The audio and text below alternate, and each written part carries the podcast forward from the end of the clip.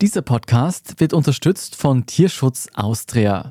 Ich bin Jolt Wilhelm. Das ist Thema des Tages, der Nachrichtenpodcast vom Standard.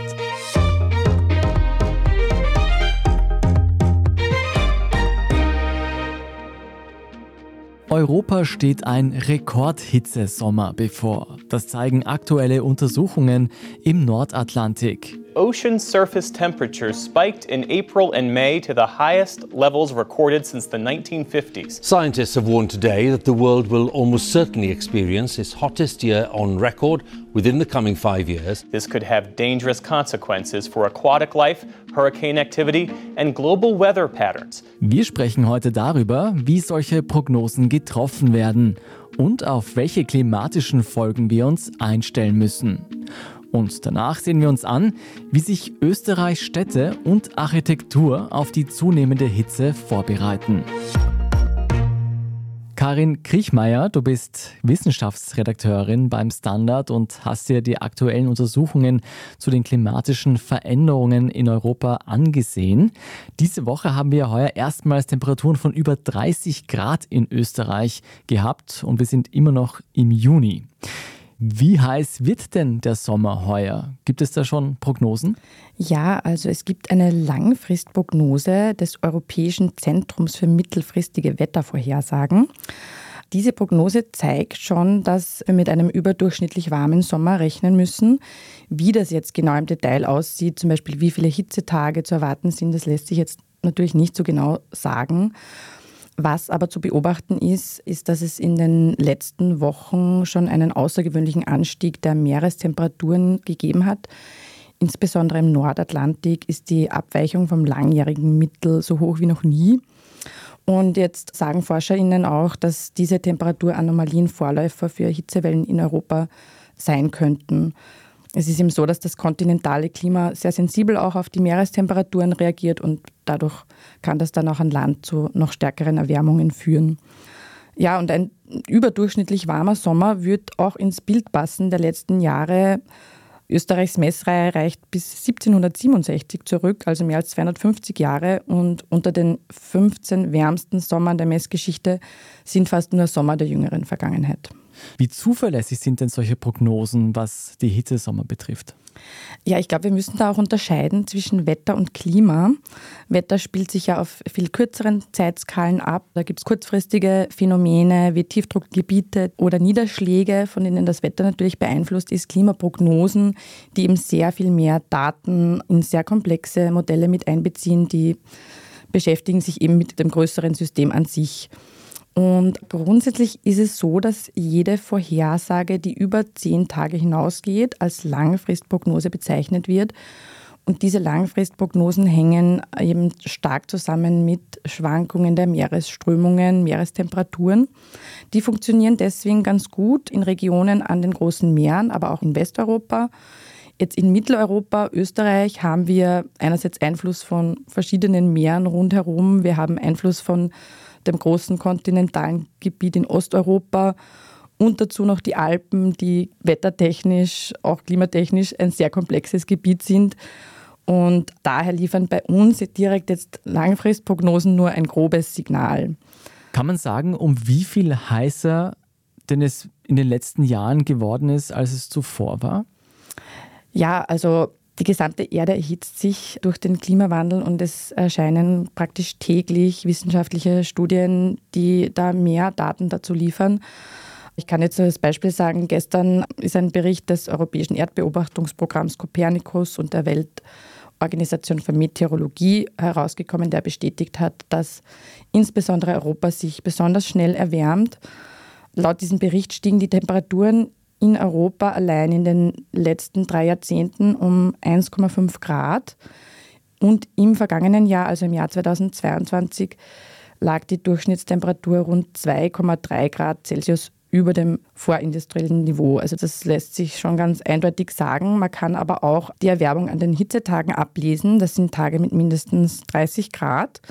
Und die haben sich in Österreich in den letzten Jahrzehnten vervielfacht. Also von drei bis zwölf Hitzetagen bis zum Jahr 1990 auf über 20 Hitzetage bis 2020 und zuletzt haben wir Rekorde von mehr als 40 Hitzetagen pro Jahr gehabt. Daran sieht man, dass scheinbar selbst kleine Veränderungen wie 1,5 Grad über einige Jahrzehnte doch sehr schwerwiegende Auswirkungen haben können. Kann man denn anhand von einigen großen Faktoren festmachen, was diese zunehmende Hitze verursacht? Ja, also es gibt natürlich auch gewisse natürliche Schwankungen in so einem komplexen System, wie das Klima es ist. Es ist aber mittlerweile eindeutig, dass die Ursache für die Erderwärmung im menschengemachten Klimawandel liegt, also der Verbrennung von fossilen Kraftstoffen und den dadurch entstehenden Kohlenstoffemissionen. Es ist ganz eindeutig, die CO2-Konzentration in der Atmosphäre steigt, hat gerade erst wieder einen Spitzenwert erreicht, zumindest laut der US-Klimabehörde. Ja, was bedeutet das jetzt? Also durch die Erderwärmung verlangsamt sich zum Beispiel die Luftzirkulation in der Atmosphäre, insbesondere im Sommerhalbjahr. Das heißt, dass sich Wetterlagen auch langsamer bewegen. Wenn man jetzt einmal eine eingestellte Hochdruck- oder Tiefdrucklage hat, dann bleibt die auch wirklich länger an Ort und Stelle hängen. Also dann kann man sich das vorstellen wie eine Gießkanne oder ein Föhn über einem gewissen Gebiet, das dann da länger so bleibt. Und es gibt natürlich viele Ursachen. Also paradoxerweise könnte auch der Umweltschutz dazu beigetragen haben, dass sich die Landmassen in Europa so schnell erwärmen. Mhm. Es gibt nämlich weniger Aerosole, weniger Schwebstoffe und Partikel in der Luft durch eben Luftreinigungsmaßnahmen, wodurch mehr Sonnenenergie zum Boden gelangen kann. Das ist aber ein Punkt, der noch genauer erforscht werden muss. Und in diesem Jahr kommt außerdem das Wetterphänomen El Niño dazu, das sich derzeit über den Pazifik ankündigt und das zusätzlich die globalen Temperaturen anheizen kann. Wie wird sich denn die Situation auf Dauer weiterentwickeln, wenn wir immer heißere Lufttemperaturen und Wassertemperaturen erleben? Ja, also davon ist vorerst mal leider auszugehen. Das hängt natürlich auch vom Ausmaß der Klimaschutzmaßnahmen ab. Der Klimaforscher Stefan Rahmsdorf vom Potsdam Institut für Klimafolgenforschung, der hat es vor ein paar Tagen so gesagt, die Erderwärmung wird weitergehen, bis wir netto Null Emissionen von CO2 erreicht haben.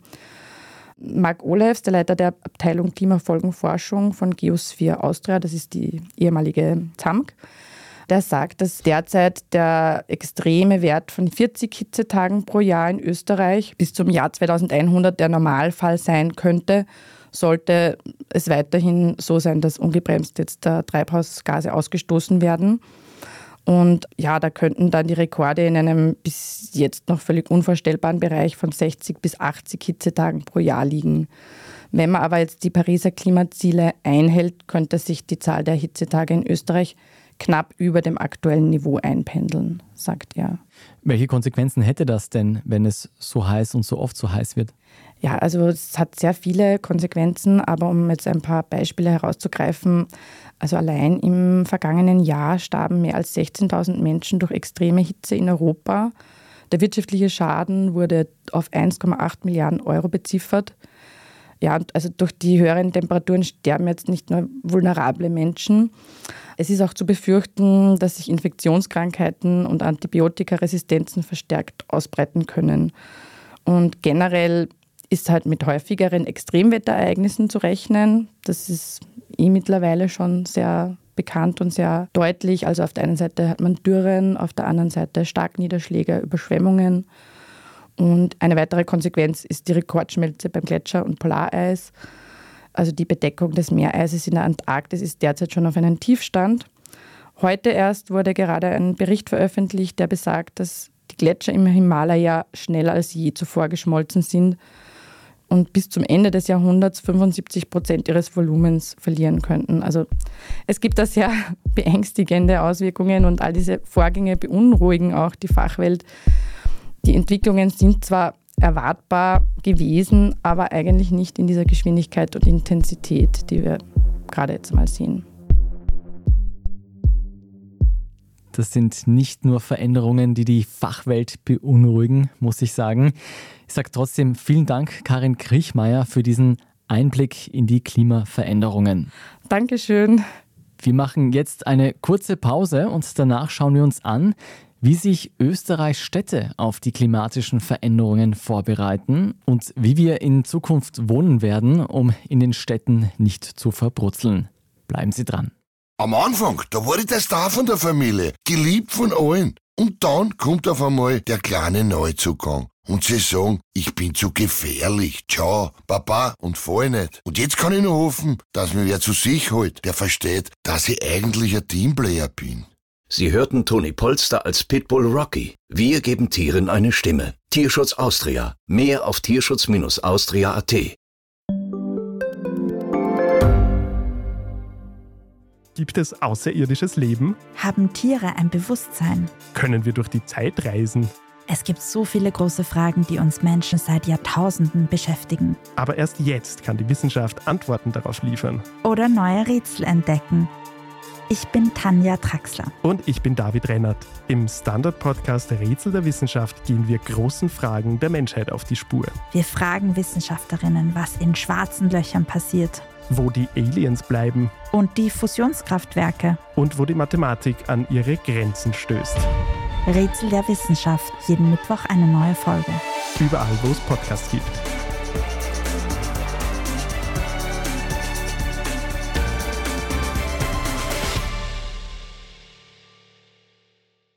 Franziska Zeudel, du bist Redakteurin im Standard Immobilienressort. Wenn weiterhin mit so hohen Temperaturen gerechnet werden muss, auch auf lange Sicht vor allem, wie gehen denn StädteplanerInnen damit um? Wird da auch in Österreich jetzt schon anders gebaut? Das Thema ist bei Planerinnen und bei Städten sicherlich schon angekommen. Nur dauert halt alles so wahnsinnig lang und ist so wahnsinnig kompliziert und vor allem auch teuer.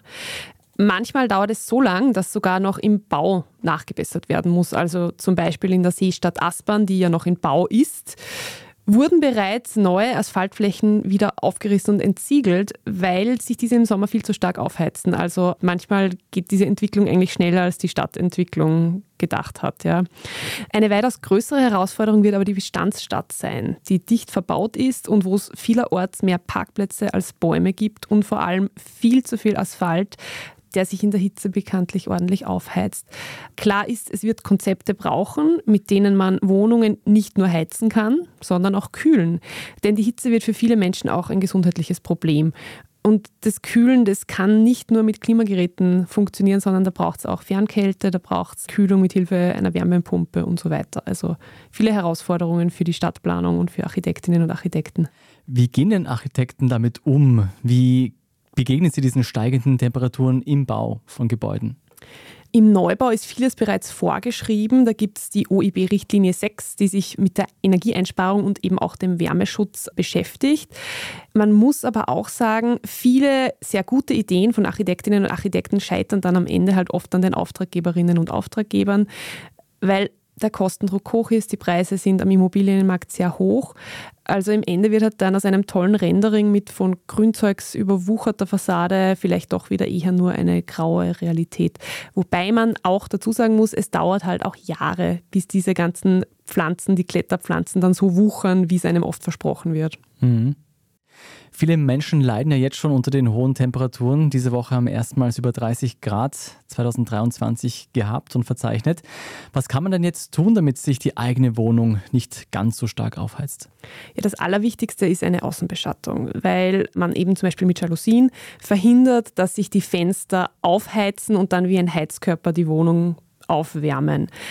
Eine Nachrüstung wird derzeit zum Beispiel von der Stadt Wien sogar gefördert. Es gibt aber leider auch Hürden, weil man darf das nicht einfach machen, man darf nicht einfach loslegen, sondern man braucht dafür die Zustimmung vom Vermieter oder der Vermieterin oder auch von den Miteigentümerinnen und Miteigentümern.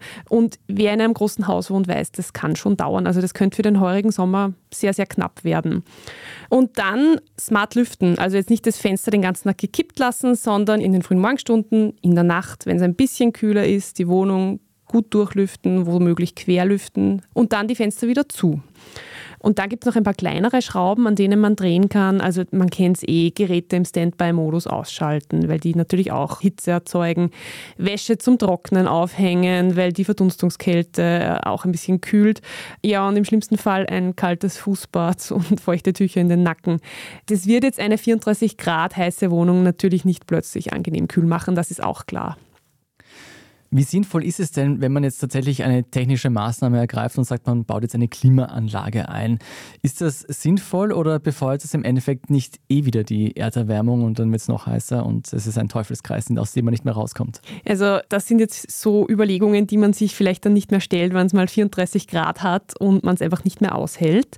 Viele ziehen halt dann einfach in den nächsten Baumarkt und holen sich ein mobiles Klimagerät. Das gibt es um ein paar hundert Euro, 100, 200 Euro.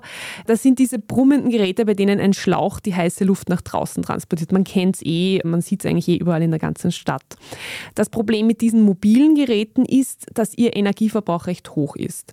Also die Wiener Umweltberatung hat mal ausgerechnet, dass bei einem solchen mobilen Klimagerät, das jetzt so die Annahme acht Stunden am Tag läuft, pro Betriebstag mit Kosten von fast drei Euro gerechnet werden muss. Also wenn man das jetzt hochrechnet, wenn wir jetzt sagen, es gibt 60 heiße Tage im Sommer, hat man halt dann schon so 170, 180 Euro beisammen. Mhm. Bei einem Splitgerät, das sind diese, die aus einem Innen- und einem Außenteil bestehen und die teurer sind, sind die Energiekosten deutlich geringer. Die liegen laut Berechnungen der Wiener Umweltberatung dann bei rund 90 Euro im Sommer. Der Nachteil bei diesen Splitgeräten ist ja, dass man dann auf den Häuserdächern oder auf den Balkonen riesige Kasteln stehen hat, die dann auch wiederum rumoren und vielleicht die Nachbarn stören. Wie einfach oder schwer ist es denn, so ein Split-Klimagerät zu installieren und zu besorgen? Also Wer sich so ein Splitgerät anschaffen möchte, der braucht wieder die Zustimmung vom Vermieter, von der Vermieterin, von der Eigentümergemeinschaft. Und die wird halt auch immer wieder verweigert, weil, wie du eh schon gesagt hast, so ein Ding brummt dann, gerade wenn die Nachbarn in der Nacht durchlüften wollen, was ja wichtig und gut wäre, dann brummt halt draußen irgendwas und stört den Schlaf. Also oft gibt es da Streitereien. Man kann sich die Zustimmung grundsätzlich auch vom Gericht ersetzen lassen. Nur geht die Rechnung halt manchmal nicht auf, weil der OGH gerade 2021 nochmal klargestellt hat, dass Klimaanlagen in Wien nach wie vor nicht verkehrsüblich sind. Also es gibt kein Recht auf eine Klimaanlage gegen den Willen des Vermieters oder der Vermieterin. Das Thema wird in den kommenden Jahren ganz sicher die Gerichte weiterhin beschäftigen. Im Neubau sind Klimageräte im Dachgeschoss sowieso eigentlich schon Standard. Das geht eigentlich fast gar nicht mehr anders. Und häufig ist im Wohnungseigentumsvertrag, der so das Zusammenleben im Haus regelt, sowieso schon festgeschrieben, dass solche Geräte auch nachträglich eingebaut werden dürfen. Das heißt, da erspart man sich dann das Klinkenputzen und die Einverständnis von den anderen. Klimageräte sind in Österreich noch nicht verkehrsüblich, das muss ich mir merken. Jetzt verändert sich aber das Klima drastisch. In den nächsten Jahrzehnten wird es immer heißer werden. Wenn wir jetzt abschließend die Stadt versuchen, aus der Vogelperspektive zu betrachten, wie wird sich denn Wien, wie werden sich die Städte in Österreich, Graz, Salzburg, wie werden sich die verändern über die Jahrzehnte? Werden wir immer mehr zu mediterranen Städten werden? Die wird sich die Architektur verändern? Was erwartet uns da? je nachdem, wie optimistisch oder pessimistisch man ist, aber ich probiere mal eine Vision zu entwerfen.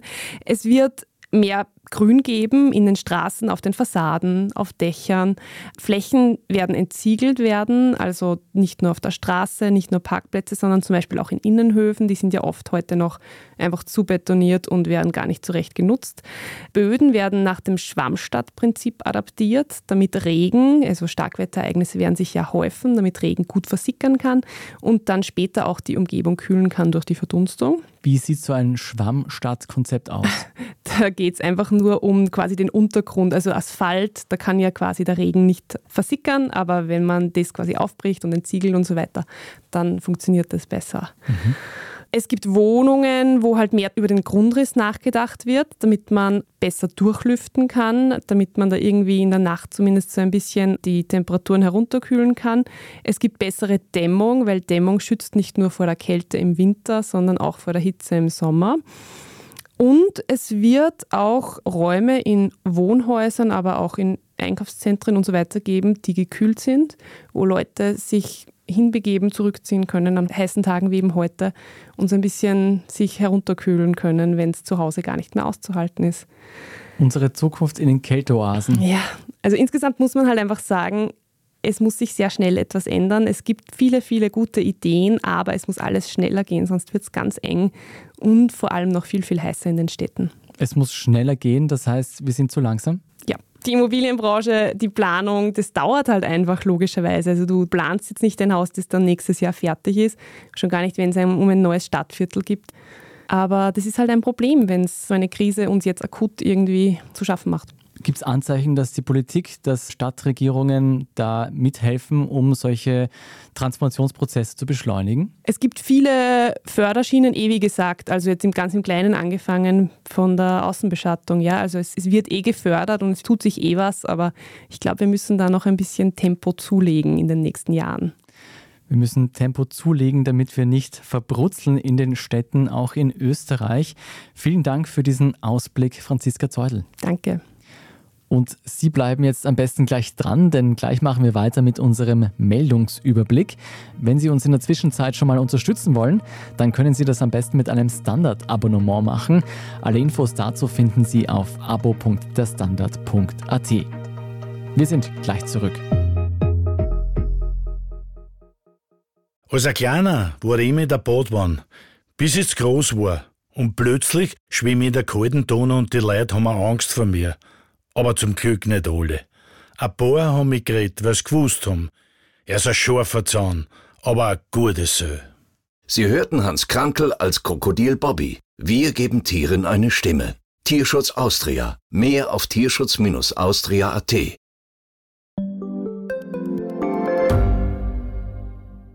Ich bin die Franziska. Ich bin der Martin. Und wir wollen besser leben. Lohnt sich 10.000 Schritte zu gehen jeden Tag? Ist das Großraumbüro wirklich so schlecht wie sein Ruf? Spoiler, ja. Bringt's was, Intervall zu fassen?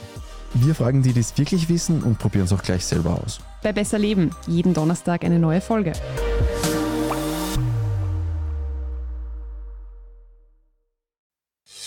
Und hier ist, was Sie heute sonst noch wissen müssen. Erstens. Die Suche nach dem vermissten Tauchboot Titan im Atlantik läuft auf Hochtouren weiter. Dabei gibt es tatsächlich Hoffnung. Suchteams wollen seit Dienstag alle 30 Minuten eine Art Klopfgeräusche in der Region registriert haben, in der das Tauchboot vermutet wird. Insgesamt fünf Personen hatten sich am Sonntag in dem Tauchboot aufgemacht, um das Wrack der Titanic zu besichtigen. Seither fehlt allerdings jede Spur von dem Tauchboot. Acht weitere Schiffe sollen die Suchtrupps nun vor Ort unterstützen. Die Zeit drängt. Schätzungen der Behörden zufolge dürfte der Sauerstoff an Bord des Boots nur noch bis Donnerstagmittag reichen. Zweitens, nach dem russischen Angriff auf die Ukraine war die Sorge groß, dass es in Europa zu einer Energiekrise kommen könnte. Und daraufhin sind speziell die Gaspreise regelrecht explodiert. Doch wie aktuelle Preisentwicklungen zeigen, ist es nicht zum befürchteten Schreckensszenario gekommen. Im Gegenteil, die Preise für Gas sind heute wieder etwa bei einem Zehntel dessen, was man zur Hochphase im August bezahlen musste. Grund für die Normalisierung ist laut Branchenexperten, dass Europa es offenbar weitgehend geschafft hat, russisches Gas durch andere Quellen zu ersetzen. Zudem habe ein relativ milder Winter den EU-Ländern ermöglicht, ihre Gasspeicher hochzuhalten und wieder aufzufüllen. Langfristige Prognosen deuten darauf hin, dass die Gaspreise bis 2030 aufgrund der wachsenden Nachfrage nach Energie wieder steigen könnten. Drittens. Die österreichische Fußballnationalmannschaft hat beim gestrigen EM-Qualifikationsspiel am Dienstag gegen Schweden mit 2 zu 0 gewonnen. Damit hat sie einen wichtigen Schritt in Richtung Europameisterschaft 2024 gesetzt, die in Deutschland stattfinden wird. Vor Ort live dabei waren über 46.000 ZuschauerInnen im ausverkauften Ernst-Happel-Stadion bei über 30 Grad zu Spielbeginn. Spannend blieb das Spiel bis zum Schluss. Christoph Baumgartner schoss erst in der 81. Minute das 1 zu 0. In der 89. Minute traf er dann zum zweiten Mal. Österreich führt die Tabelle in der Gruppe F damit mit drei Punkten Vorsprung an. Das nächste Mal auf dem Spielfeld steht das ÖFB-Team dann im September. Und viertens noch ein Hörtipp für Sie. Kaum ein Planet in unserem Sonnensystem übt eine ähnliche Faszination auf Science-Fiction-Fans aus wie der Mars. Das mag daran liegen, dass er in Reichweite von der Erde liegt und zumindest in der Vergangenheit ein Ort für lebende Organismen gewesen sein könnte. Weltraum-Entrepreneure und Raumfahrtbehörden nehmen das alle Jahre wieder zum Anlass, große Versprechen über die Eroberung des Mars abzugeben. Doch wann fliegen wir Menschen tatsächlich zum roten Planeten? Und was macht diese Expedition so schwierig? Mit diesen und weiteren spannenden Fragen beschäftigt sich unser Schwesterpodcast Rätsel der Wissenschaft in einer aktuellen Folge. Rätsel der Wissenschaft hören Sie jetzt überall, wo es Podcasts gibt und auch auf der Standard.at. Dort finden Sie auch alle weiteren Meldungen zum aktuellen Weltgeschehen. Falls Sie Feedback haben, schicken Sie uns das gerne an podcast.derstandard.at. Und wenn Sie uns dabei helfen wollen, dass noch mehr Menschen Thema des Tages hören, dann geben Sie uns gerne eine gute Bewertung bei der Podcast-Plattform Ihrer Wahl. Bei dieser Folge mitgearbeitet hat Marlene Lanzersdorfer. Ich bin Jolt Wilhelm. Baba und bis zum nächsten Mal.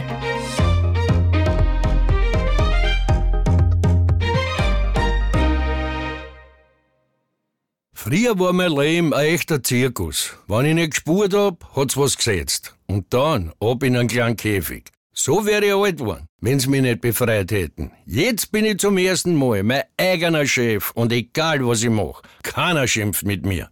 Sie hörten Herbert Prohaska als Zirkusaffe Bubi. Wir geben Tieren eine Stimme. Tierschutz Austria. Mehr auf tierschutz-austria.at. Wie viel Geld macht eigentlich glücklich? Werde ich mit Daytrading reich? Und ist jetzt der richtige Zeitpunkt, um in China zu investieren?